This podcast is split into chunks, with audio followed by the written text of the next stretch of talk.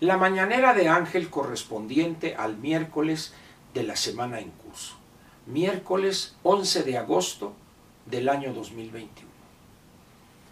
Voy a comentar hoy con usted algo relacionado con una amenaza que sufrió la periodista de Milenio TV, Azucena Uresti.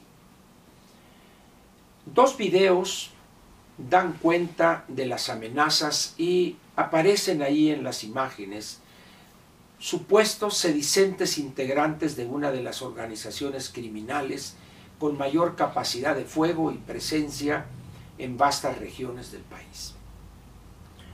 La solidaridad no se ha hecho esperar con Azucena, pero hay un elemento faltante. Las acciones concretas de parte del Estado mexicano. Hay unas palabras del presidente, más de compromiso que otra cosa, porque él ha dicho que ya no hay guerra contra el narco y que digan lo que digan y aun cuando se rieren de sus posiciones, él va a seguir con los abrazos, no balazos. Hasta ahí los hechos. Quiero tomar de esos hechos lo que me parece más peligroso. Tengo la impresión, espero estar completamente equivocado, que estos grupos, como respuesta a la impunidad de facto que gozan, que se las ha otorgado este gobierno, a veces abierta y a veces encubiertamente, los ha llevado a dar el siguiente paso. Desde hace años tienen control del territorio. A medida que los meses pasaban, se armaban con más y mejor equipo militar, vamos a ponerlo de esa manera, o capacidad de fuego, al grado que llega un momento en que hay una declaración de un general de la estructura militar de los Estados Unidos, donde afirmó que del territorio nacional prácticamente la tercera parte la controlan estas organizaciones. El presidente y el gobierno pues, callaron, el ejército, nada, y las cosas han seguido así. Mientras tanto, estas organizaciones han seguido fortaleciéndose. No solo controlando más y más territorio o disputándoles territorios a los grupos rivales, sino que ya hoy puede decirse que han enfocado sus baterías o han puesto en la mira a otro sector, los opinantes, los periodistas. Si bien esta amenaza hoy se lanza en contra de Azucena Oresti, Uresti, pero yo creo que la amenaza es general. Ya han logrado silenciar en provincia prácticamente todos los medios, hay pocas, pocas voces que se atreven a tocar ciertos temas en la mayor parte de la provincia mexicana o si sacamos de esa afirmación la Ciudad de México, diremos que en el resto del país. Prácticamente en el resto del país hay un enmudecimiento casi total. Muy bien. Queda la Ciudad de México la cual en términos mediáticos reviste una importancia estratégica. Aquí están los principales medios del país, las principales empresas de medios, la cobertura que tienen de temas, de regiones, de problemas, etcétera, es de primera. De tal manera, pues, que si alguien está interesado en silenciar las voces, sean lectores de noticias, sean columnistas, sean eh, reporteros importantes con trabajos de periodismo de investigación, conductores de programas televisivos, noticiarios, noticiarios radiofónicos, etc. Si quisieran ellos controlar esas opiniones, obligadamente tienen que lanzar toda una ofensiva aquí en la Ciudad de México donde están los principales estudios de producción, de grabación y de transmisión. Por primera vez se lanza una amenaza directa, clara, y se menciona el nombre de la persona amenazada. Sin embargo, ¿piensa usted que ahí se quedarán? ¿Piensa usted que ante la respuesta solidaria para Azucena, ellos van a recular? No. Ellos van derecho y no se van a quitar. ¿Por qué? Porque se saben impunes, se saben seguros de que el gobierno no va a lanzar una ofensiva con toda su capacidad de fuego en contra de ellos. Además, saben perfectamente que los líderes de opinión no son muchos. Es un número dentro de todos los conductores y los que integran los espacios mediáticos, el número de esos periodistas influyentes es sumamente reducido. Hoy fue Azucena. ¿Quién será mañana? ¿Quiénes siguen? Estas personas, si ya dieron el primer paso, no van a parar.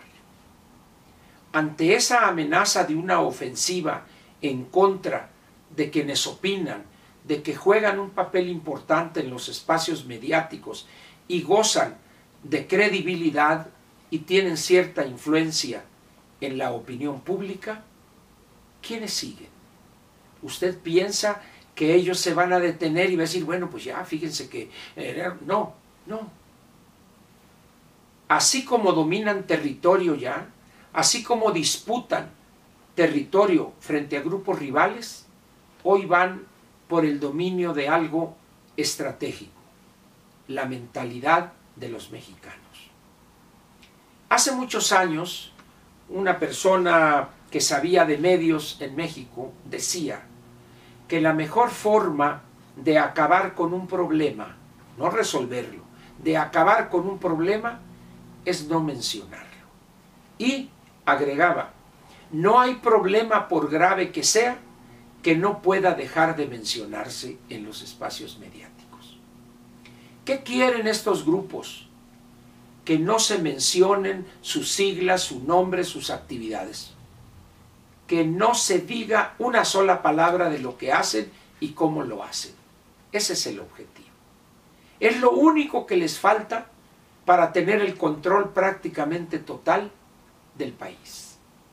Las Fuerzas Armadas tienen las manos atadas por una política cobarde, estúpida, me atrevería a decir, por parte del presidente de la República. Los militares acuartelados, están las balaceras ahí, nadie hace nada hasta que ya a recoger cadáveres o pedazos de cuerpos, cabezas, etcétera, pero la orden es ustedes tranquilos, suavecito, como diría Jorgeis. Es un problema grave esto. No es un problema que se pueda resolver con una declaración o del director de comunicación social de presidencia, este joven ahí que su mérito mayor fue haber sido secretario de Carlos Monsiváis y del presidente. No bastan las palabras. Hemos llegado a un punto donde la línea roja se ha cruzado.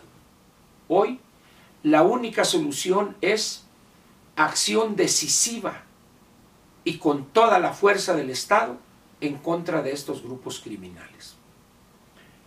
El último detalle que comento en relación con esto y estos grupos es la visita no anunciada, al menos no se dijo hace tres días, una semana, que iba a venir el señor Jake Sullivan, que es el consejero de Seguridad Nacional. Visita en Palacio Nacional al presidente, tuvo una reunión con el canciller, etc. ¿Qué nos dice tanta visita de personajes tan encumbrados en el gobierno de los Estados Unidos relacionados o con la inteligencia o con el combate de la delincuencia. Que la paciencia del gobierno norteamericano frente a la torpeza o frente a la cobardía y a la estupidez de este gobierno frente a los criminales. Los Estados Unidos tienen un recurso, calificar a algunas organizaciones criminales de terroristas y de acuerdo con su legislación poder acabarlas en el territorio de ese país sin tener que pedir permiso. A eso le teme el gobierno mexicano. Pero el, gobierno de Estados Unidos no le teme a eso. Y si el presidente López sigue con su política cobarde, estúpida, blandengue, de complicidad de facto, es muy posible que los Estados Unidos no solo pierdan la paciencia, sino que den también el siguiente paso. Así como los grupos criminales dieron el siguiente paso y llegan al corazón mediático del país, la Ciudad de México, amenazando por su nombre a una periodista, en un descuido, los Estados Unidos también cruzan esa línea roja y califican a las organizaciones criminales como terroristas y entonces sí que se agarre el presidente López Obrador. Gracias y lo espero mañana jueves aquí en este espacio que como he dicho es de usted más que mío. Muchas gracias.